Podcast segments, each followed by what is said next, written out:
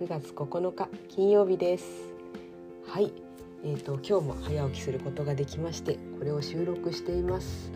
えーと、コーヒーは飲んでいないんですけどちょっとご紹介を、えーと、9月16日からあの期間限定ブレンドっていうことでまたあのブレンドの内容を変えて新しいものを発売するんですけどあの読書の秋コーヒーという名前で今度は、うん、出していきたいと思います相変わらず味の説明がないタイトルなんですが、えーと、一応去年やっていたあの秋のブレンドとちょっと近い内容であの深入り、うん、のマンデリンをベースにして、まあ、ちょっとあの酸味のある、うん、豆を、うん、混ぜてですごいあの全体的に飲みやすい味に、うん、あの仕上げました。あのぜひ楽しみにしていてください。はい、また発売したらお知らせしますね。というわけで、えっ、ー、とね今日はねあの生ゴミコンポストの話をしようかと思います。私あのこの間の日曜日にあの気候変動対策フォーラムというあのイベントがありまして筑波の国際会議場ででそこにまああのもっくんコーヒーで出店していたんですけど、まあ、講演なんか聞いてで、まあ、久しぶりに環境問題についてすごくいっぱい考えたんですけど、うん、あのもともとうん。あの、環境問題っていうのは興味があったので、まあ、個人的に、うん、いろいろやってることもあるんですけどね。そのうちの一つであの去年のねちょうど今頃始めた取り組みがあの生ゴミを生ゴミコンポスト？あの要するにあのなて言うんでしょう。燃えるゴミに生ゴミを捨てないでそのなんていうか発酵させてちょっと土に返してみたいな。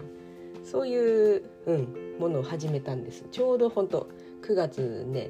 うん、8日とかに着いたと思うからその買ったんですコンポストをね。既存の商品のコンポストを。でまあ冬は休んじゃったもののあのあんまり発酵しないから気温低くて。でも1年続き続きました。うん。あの、ちょっとね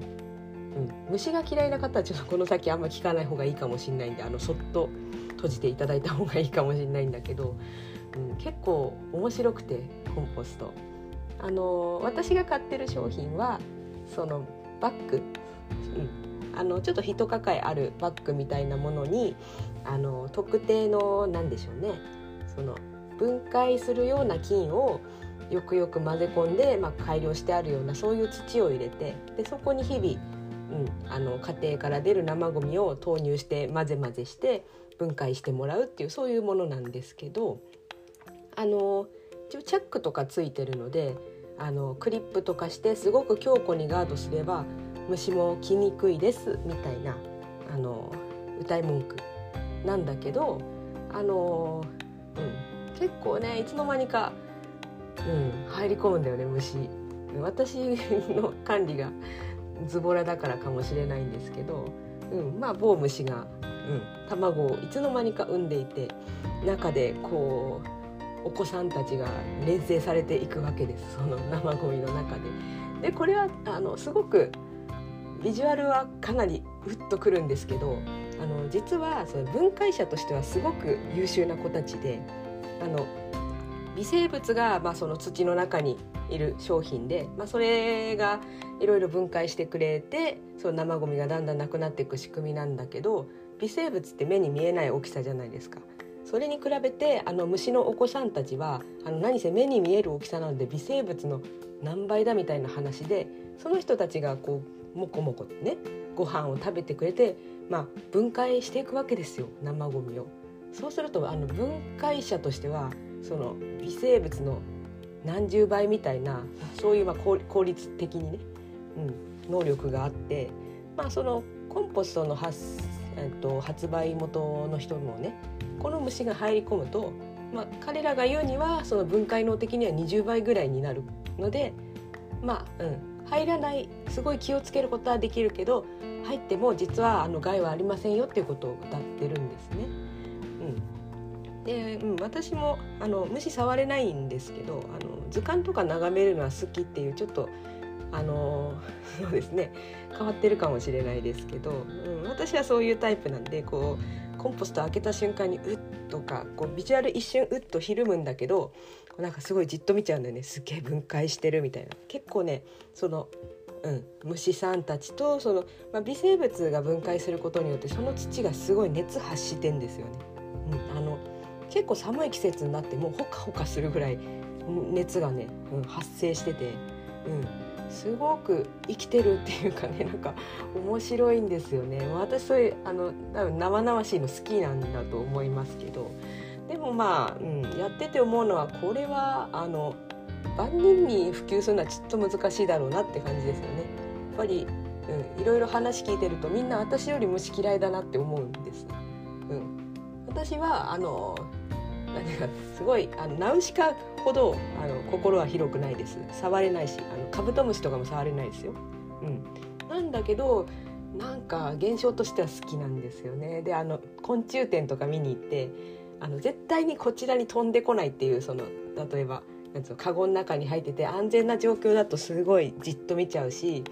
うん。あのまあ、生態展示も好きだしそのなんうの標本展示的なものも、うん、この間すごい良かったですね、うん、でもやっぱり写真とかさツイッターに上げるのは少し躊躇があるよね。お嫌いな人いるから。あの蝶々とかも私はめちゃくちゃ綺麗宝石みたいって思ってもあの蝶々ですらやっぱりお嫌いな方っているからそこはやっぱり気遣いますよね。うん、でそうそう思った時にコンポストやっぱりいいんですけどその燃えるゴミの量とかめっちゃ減りましたね。うん、あのしかもゴミ箱臭くならないし私としてはとても、うん、快適でこれはすごくいい取り組みで1年続いたからこれはずっと続けられるやつだな私にとってはっていうふうに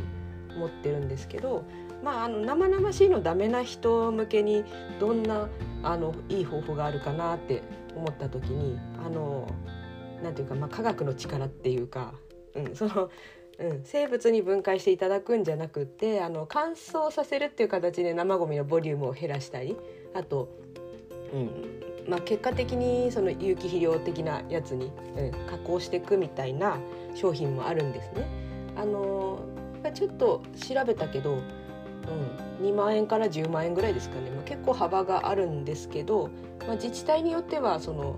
補助対象になったりするんです。あの筑波でもまたあの補助金がいくらか出るような仕組み、うん、あの